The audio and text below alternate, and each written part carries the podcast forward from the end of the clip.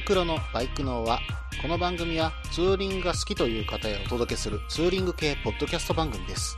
私のみならず、皆さんのおすすめスポットやグルメ、イベントなどを紹介、共有ができればと思っております。どうぞ皆さんよろしくお願いいたします。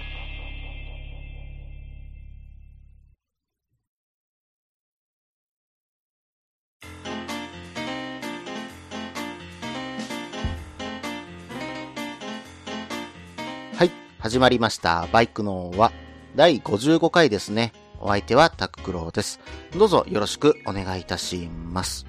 さて、えー、近況報告といたしましてね。うん。まあ、ついこの間というか、まあ、一週間ぐらいもう経っちゃってるんですけども、6月の18日にですね、荒野竜神スカイラインの方をね、えー少し走ってきました。うん、まあ少しというのはですね、えー、ゴマサンタワーまでしか実は行ってないんですよ。竜神のね、あの街の方までは行ってないんですよね。うん、まあちょっとね、時間があまりなかったんで、えーそこから折り返してね、えー家の方まで帰ってくるというようなね、ルートで行ったんですけども、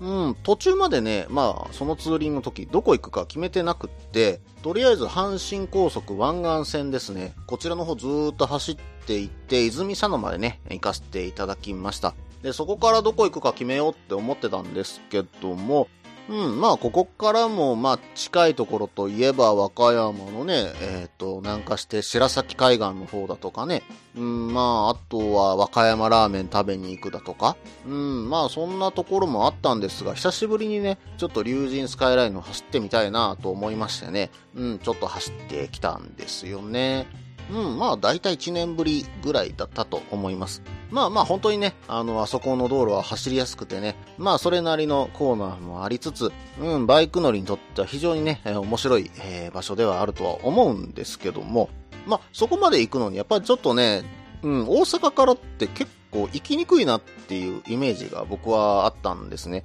うん、まあ、大阪から、うん、南下して、直接南下していく道路で、そこそこ広い道路っていうのが、国道371号線。うん、まあ、そのぐらいしかないかな。あとは、山間部を通るものが結構あるんですけども、うん、まあ、その371号線も、そこまで入るのに、まあ、国道310号線を使って南下していくと、これが結構ね、渋滞するルートだったりするようなイメージが私にはあったんですね。まあ、他にはですね、県道62号線だったかな。犬鳴山をね、えー通っていくルートですね。これは結構ね、山岳地帯の方で、まあまあ、うん、まあ片側一車線はありますんでね。うん、まあそれでもちょっと、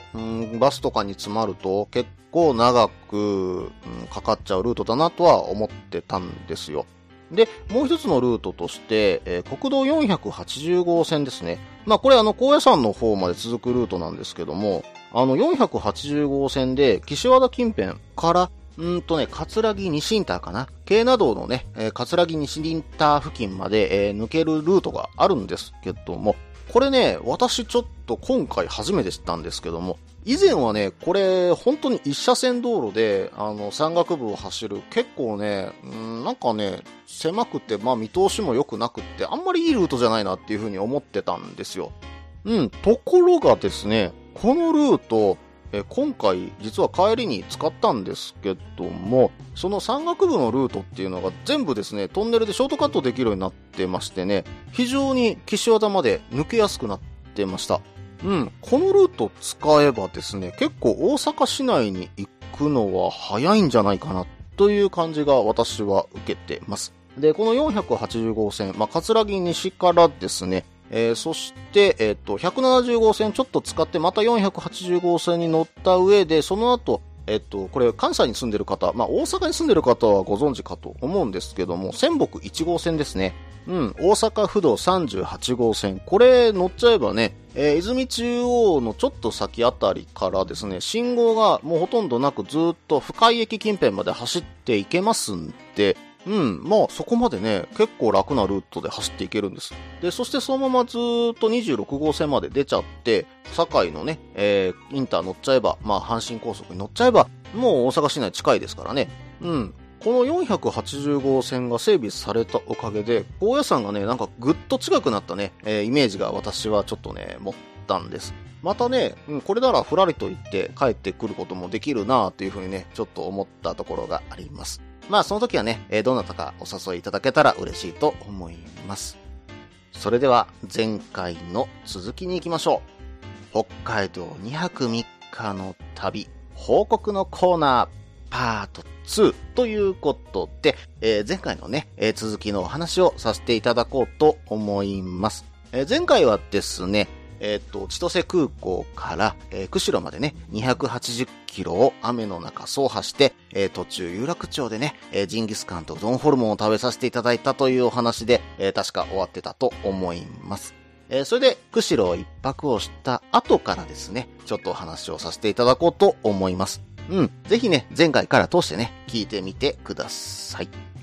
さて、えー、釧路で私は一泊をさせていただきました。で、まあね、朝意外とスッキリ起きれたんです。で、釧路がですね、まあ、うん、その前の日がね、10時前にはもう就寝してましたんで、まあ6時ぐらいに目が覚めて、7時頃にね、ホテルを出発しました。うん。まずはですね、国道391号線ですね。えー、こちらを使って、うん、あの、シラルトロコの方にね、えー、向かいました。途中ね、東ロコのね、湖畔を走ってる時も、あ、綺麗だなぁと思ってたんですが、シラルトロコのね、ちょっとした、まあ、駐車場というか、え道路脇のね、うんと止めれるスペースがあったんで、まあ、とりあえずそこに止めてシラルトロコを眺めると、まあ、綺麗。うん、本当にね、まあ、美しい世界が広がってるなーっていうようなね、えー、感じを私は受けました。そこでね、しばらくちょっとぼーっとしてたんですよ。うん、まあ、この時にね、実はツイキャスもしてたんで、えー、っと、映像をね、見られてる方もいらっしゃると思うんですけども、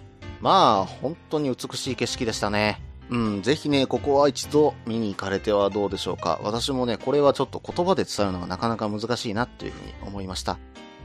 さて、え、この後なんですけども、うん、実はこの後ですね、もう北見に向かおうと思ってたんですけども、うん、まあ途中すっかりね、リーダーさんに言われたところを忘れてたんですね。うん。で、あの、看板を実は見つけまして、はっと見て思い出したんですけども、タワ平ですね。うん、実はね、途中までタワ平のことすっかり忘れてたんですよ。で、看板を見つけて、タワ平ん？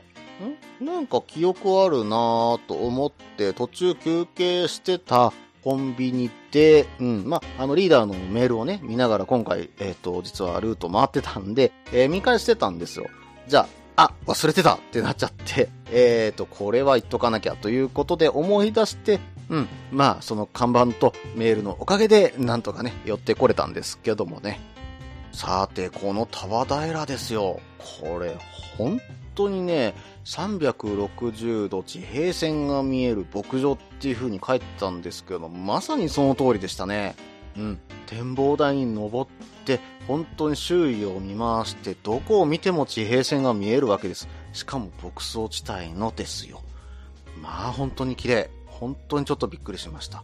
で、もう一つね、びっくりすることがあったんです。えー、実はですね、途中、まあ、そのタワー平の、まあ、キャンプ場のところに展望台があったんですけども、そのキャンプ場に入るか入らないかの道路のあたりで、まあ、モンキーとすれ違ったんですよ。うん。あの、そのモンキーがですね、うん、ま最初は一緒のような感じでツーリングで回ってはる方なのかなと。まあ、でも後ろ荷物も何も積んでないし、ちょっと違うな、地元の方かなとは思ってたんですが、その展望台に登っている時にですね、そのモンキーが、はぁはぁとか言いながら、牛を追っかけ始めたんですよ。うん。まあ、後で分かったんですけども、その、モンキーに乗ってたおじさんがですね、どうもその牧場主がその牧場で働いてる方で、うん。そのモンキーを使って牛を移動させてたんですね。うん。まあ、モンキーでね、はぁはぁとか言いながらね、あの、牛を追っかけます姿見て、ちょっとね、うん、びっくりしましたね。実はツイキャスでね、ちょっとその辺流したんですけども、ちょっとちっちゃすぎてね、えー、見えなかったたんですが、まあ生で見てるとね、まあ、うん、びっくりしましたよ。うん、バイクってこんな使い方もできるんだっていう風にね、ちょっと、うん、まあその時は思ってましたけど、まあすごいなと。まあ確かにファームバイクってあるぐらいですからね。まあそんな使われ方もしてるところ、まあそんな国もあるんでしょうね。うん、まあびっくりしました。そしてね、この後、タワー平を、まあ、降りて、えー、1040号線かな？県道、あ、道道1040号線ですね。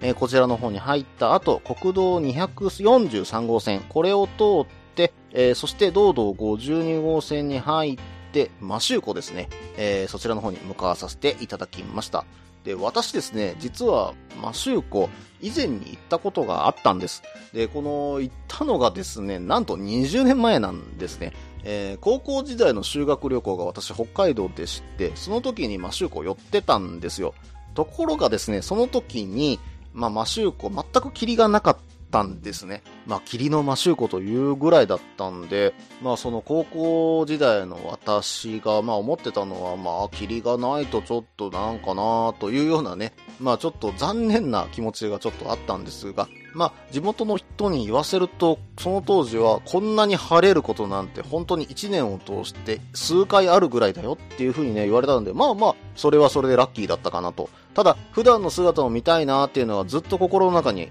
あってですね、まあ今回それを見ることができて、ちょっとね、嬉しかったなっていう風に思っています。うん。あ、そうそう、このマシューコのね、売店で売ってたカレーパンがね、何気にね、ちょっと美味しかったですよ。ちょっと小腹が空いたんでね、うん、ちょっと一個ね、カレーパン買ってみたんですよ。うん、まあ、なかなかうまかったですよ。まあ、ちょっとね、うん、まあ、具材までちょっと記憶までは覚えてないんですが、ただうまかったっていう記憶だけはね、結構残ってます。一度ね、皆さん食べられてみてくださいね。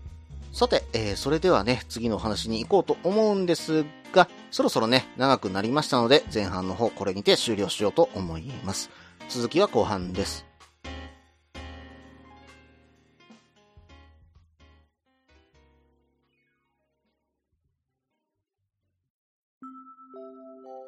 みんなでお話しできる行きつけのライダーズカフェ、ネットに作りませんか？バイク系雑談番組、アットみずき。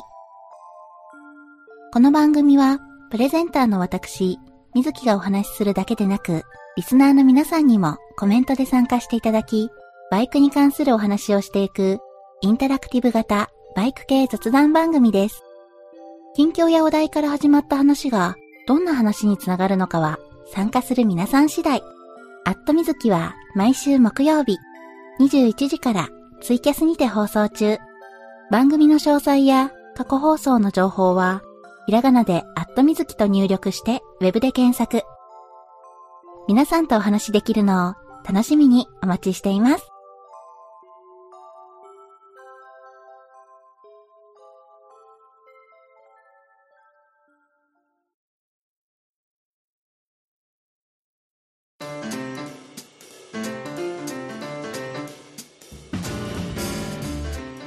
ここから後半です。え後半もですね、引き続き北海道2泊3日の旅報告パート2をね、お送りいたします。さて、えー、マシューコをね、えー、出て県道52号線を少し北上していって、国道391号線方面へ向かいました。まあ、ここもね、ちょっと最初の方はワインディングが面白いなと思ったんで、少しね、うん、MT-09 を A モードにしてね、えー、ちょっとワインディングを楽しませていただきました。まあ MT-09、まあ、キビキビ走るし、まあまあコーナーリングも楽しめるし、まあそんな飛ばしたわけじゃないですよ。まあ本当に少しね、流す程度で走ってたら、まあ気持ちいいバイクだなと。まあ A モードにした途端ね、性格がガラリと変わりましたね。うん。私はね、A モード非常に気に入りました。まあその後は実はスタンダードモードで走ることも多かったんですけども、まあ巡航するときはね、スタンダードモードで全然大丈夫だと思いますし、まあ街中とかもですね、スタンダードモードじゃないと逆にアクセルがシビアだなっていうようなね、イメージは持ったんで、まあ普段巡航するときはスタンダード、少しね、流したいときは A モードに入れると本当にね、気持ちよく走るバイクだなと。うん、よくわかりましたね。MT-09 非常に私好感触を得ております。ただちょっと大きいかなっていうようなイメージはあるんで、まあ購入することは今のところね、ないかなとは思ってますけどもね。なんで今ちょっとね、気になってるバイクっていうのが MT-07 だったりするんですよ。まあ、07面白いんじゃないかな、私あれ乗ったことないんでね、一回どっかで乗ってみたいんですけどもね、うん、どこかいいイベントとかね、ないでしょうかね。あればぜひね、皆さん教えてください。さて、えっ、ー、と、そのね、県道52号線ですよ。ちょっと峠道を抜けたらね、あの森の中をずっと一直線で走るような道が出てきましてね、ここをね、もうちょっとゆっくり走ってたんです。まあ、看板にですね、うん、この辺り熊出没注意みたいなね、えー、書いてあったんで、ちょっと怖いなとは思ってたんですけど、ところがですよ、うん、多分そうではないとは思うんですけども、なんかね、林の中、まあ、走ってゆっくり走ってたからなんですけども、林の中にね、ガサゴソ動くでっかいね、なんていうのか2メートルぐらいあるようなね、感じの、まあ、物体がちょっと動いてるのが見えたんですよ。うん。うん。で、ちょっとね、止まって確認するには怖いよな、まさか熊じゃないよな、と思いながら、もうちょっと怖くて少しそこ飛ばしてね、あのー、抜けたんですよ。まあ、あれ熊だったのかなうん。未だにね、ちょっとね、恐ろしいなというふうに思ってはいるんですけども、まあ、鹿だったかもしれませんけどね。はい。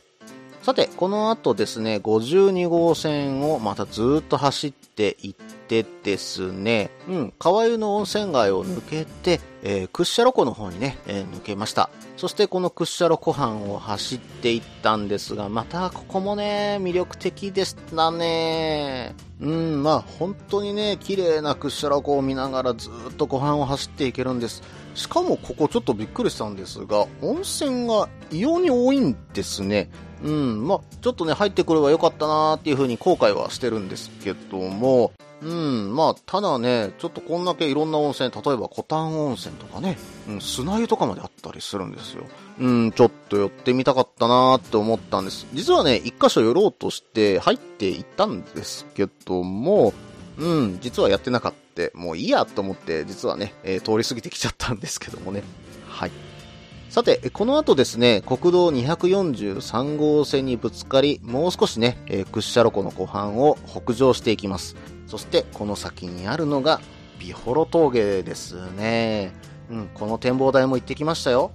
うん、まあ、クッシャロ湖を眺めてるとね、まあ、綺麗でしたね、ここも。うん、で、駐車場止めてね、うん、周りの景色見てるだけでも、まあ、クッシャロ湖の方は実は駐車場の方から見えないんですけども、逆側ね、えー、またそちらも絶景でした。まあ、本当に北海道らしい雄大な景色でしたね。未だにね、あの、目の奥に焼き付いてますよ。さて、この後なんですけども、国道243号線、こちらの方を走っていって、そして道道122号線を通り、えー、北見のね、街中に入っていきました。で、北見ではね、何をしたかというと、うん、トリトンですね。回転寿司のトリトンさんに行かせていただきました。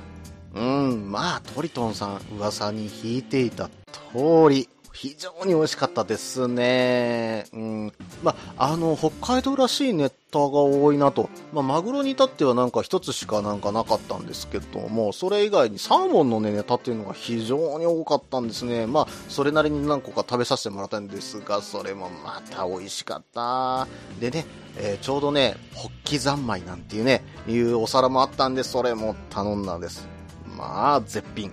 うん、私ね、そんなに貝好きじゃないんですけども、あのホッキだけはね、美味しかったなただね、このホッキが、ちょっとした事件を、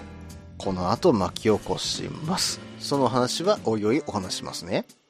さて、えー、そしてね、トリトンさんを後にした私は、そのままですね、旭川にもう本当にずっと走っていこうと思って走っていきました。国道39号線ですね、えー、こちらの方でずっと走っていったんですが、うん。まあ、途中ですね、少し、えー、南下いたしまして、三国峠の方にもね、えー、寄らせていただきましたけどもね、こちらはやはり絶景でしたよ。もう本当にね、うん、まあ、各雑誌がね、取り上げることがわかる。この道はね、走っとかないとダメだなっていうのでね、えー、本当に走ってきてよかったなっていう道路でしたね。はい。で、そして、そのまま旭川の方に向けて走っていったら、途中ね、うん、総運橋のまあ、ホテル街かなうん、そういうところが出てきましてね、そこを見ているとなんかね、記憶にあるんですよ。うん。まあ、先ほどもね、お話しましたけども、私、高校時代に北海道のね、修学旅行に行かせていただいているんですが、確かその時に泊まったのが総運橋のホテルだったなっていう記憶が蘇ってきましてね、うん。まあ、泊まったホテルまで実はね、思い出したんです。で、その時は観光バスで確か回ってたんですけども、うん。ということはですよ、マシューコからここまでバスでは来てたんですね。だから同じルートで実は20年前に回ってたんだなっていうのがね、うん、ちょっとね、びっくりして、さらにね、うん、懐かしいなと思いながらね、え、その後走っていましたね。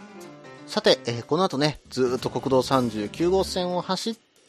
旭川のね、駅前にホテルを取ってましたんでね、えー、そちらの方に入りました。で、旭川ではですね、ちょっと美味しいとこ食べに行きたいな、どっかいい居酒屋ないかなと思ってね、うん、ちょっと歩いてたんですよ。じゃあね、たまたま見つけた居酒屋さんがあって、あ、これ雰囲気良さそうだなと思って入ったんです。で、入ったお店が、独釈三四郎さんです。で、これ実はですね、えっ、ー、と、ツイッターで料理をあげたりして、えー、その時に分かったお話だったんですけども、孤独のグルメっていうね、えー、ドラマなのかな？私アニメだったのか？私はちょっと知らないんですけども、うん、どちらかで紹介されてたお店だったそうなんですね。うん、実際ですね、まあ、カウンターはおそらく常連さんが多かったのかなと思います。で、ただ私もね、一人だったんでカウンターには座らさせていただいたんですが、まあ、座敷の方がね、うん、来るお客さん来るお客さんがね、まあ、こういった居酒屋にしては結構若めのね、方が多かったんです。女性2人とかでもいらっしゃいましたしね。うん、まあ、すぐにね、お店もいっぱいになってましたけども、うん、ただですね、ここ、名物の新小焼きが、まあ、うまい。まあ、新子焼き、これどういったものかというと、まあ、かまどみたいなところの上に網を敷いて、そこでね、えー、ご主人さんが鶏の胸肉をね、うん、炙ってくれるんですね。で、そしてその鶏の胸肉を、まあ、代々伝わってるであろうですよ。あの、実際代々伝わってるかどうかわからないですけども、ずっと使い回しをしてるって言ってたんですが、タレに漬け込んでまた焼き直して、またタレに漬け込んで焼き直してっていうのをいただいたんです。まあ、これはうまさしかなかったですね。本当にうまかった。それとね、えー、ここの奥さんが、え、っと、日本酒にかなり精通されている方で、日本酒の、まあ、取り揃えをかなりこだわってらっしゃったんですね。で、私いただいたのは男山、そしてもう一つは、えー、風のささやきというね、えー、日本酒をいただきました。で、これとね、風のささやきとね、新子焼きが、まあ、見事にマッチング。こんなにね、一回食べたら忘れられない味になりましたね。そしてこの新子焼き、残ったタレがあるでしょ？そこにね、ご飯を入れてくれるんですよ。ご飯入れて混ぜてくれるんです。これがね、締めには最高でしたね。そしてね、実は旬だけにしかいただけないものもあるということでいただきました。うん、アスパラですよ。うん、アスパラの素材の味がね、本当に活かした調理というか、まあ本当に単純にね、焼いただけのはずなのに甘いんですよ。いや、本当にあとそこに塩をかけただけでシンプルなのに、あんなに美味しいアスパラ初めて食べましたね。うん、あれは美味しかった。日本酒にもぴったりでしたね。で、他にもね、えっ、ー、と、2、3品ほど頼んだんですけども、どうもね、このお店、えー、素材の味を殺さず、本当にその素材の味をうまく引き出してるような感じがしてね、えー、今でもね、もう一度行ってみたいなっていうようなね、お店の一つになりました。私は多分旭川に行ったら必ずこのお店行くと思います。うん、まあこのお店、旭川行ったら私は必ずいますので、その時はね、あの、ぜひどなたかね、一緒に飲めたらなとは思いますよ。うん、ぜひね、あの、皆さん、そういう時はね、一緒に声かけてくださいね。よろしくお願いいたします。うん。えっと、ここまで喋ってきて、えー、だいたい2日目が終了ということで、旭川のホテルに泊まったんですけども、そろそろ後半も時間が迫ってきましたね。うん。まあ、ちょっと申し訳ないんですが、うん。3回に分割させていただきましょうか。えー、大変申し訳ありません。えー、3日目のお話は、では次回ということでよろしくお願いいたします。それでは後半の方これにて終了しようと思います。続きましてエンディングですけども、その前に CM です。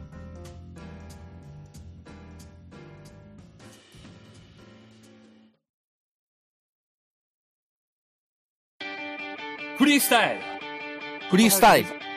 フリースタイル。フリースタイル。フリースタイル。フリースタイル。フリースタイル。フリースタイル。フリースタイル。フリースタイル。フリースタイル。フリースタイル。フリースタイル。フリースタイル。フリースタイル。フリースタイル。フリースタイル。フリースタイル。モトバイクネットラジオ。この番組はバイクの新時代を担うすべての人たちにバイクをもっと気軽にもっと身近に感じてもらい人との出会いや触れ合いをテーマに様々な角度からその魅力を語り合うクロストーク番組です。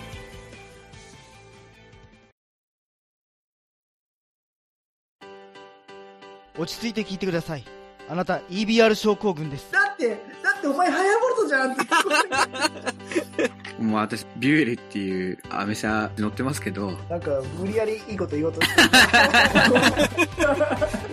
忙しいあなたに心のパーキング。モトバラエティラジオ、グッドスピード。この番組は初心者には情報を、ベテランには懐かしさを。バイクトークを楽しみながら、バイクとライダーの社会的地位向上を目指す、バイクバラエティ番組です。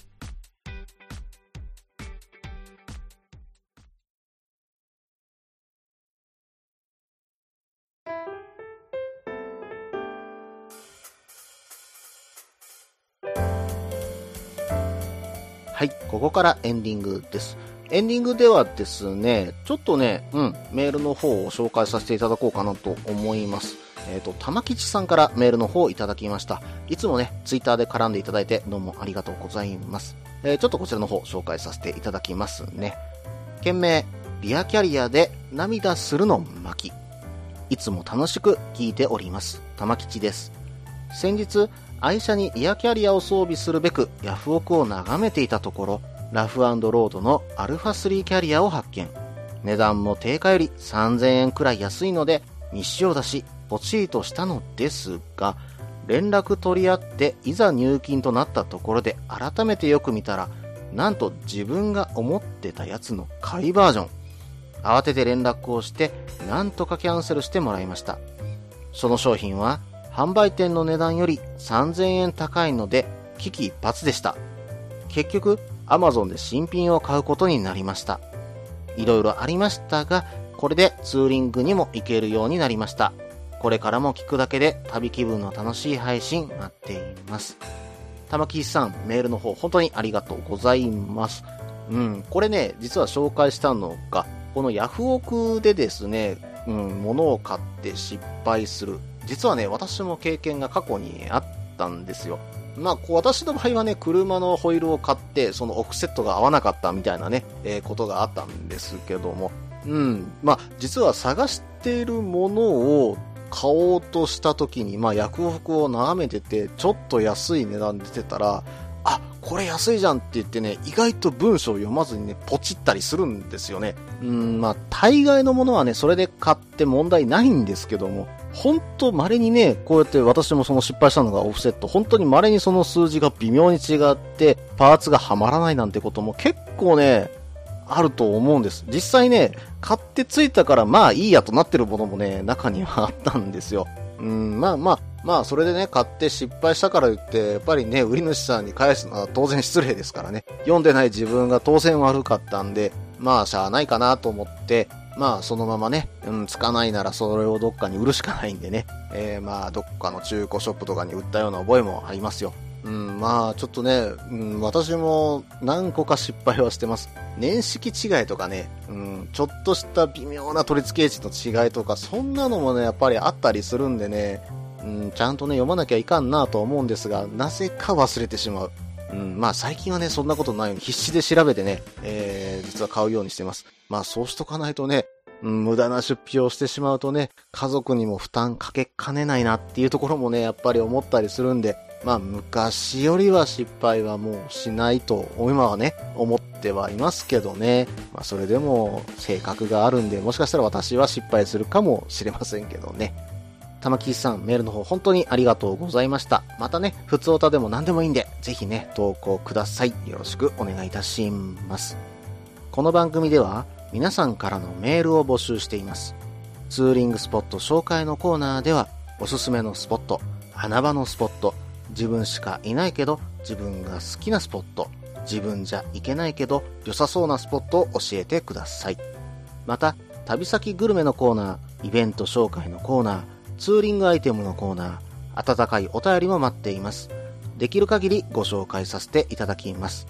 メールはブログの方にメールフォームを設置しています。もしくは、ツイッターで直接メッセージいただいても構いません。ツイッターは、タククロで検索していただければ CRF の画像でわかるかと思います。では、お便りお待ちしております。と同時に今回第55回ですね。バイクのはこれにて終了となります。皆さん iTunes レビューの方もぜひね、投稿よろしくお願いいたします。それではまた。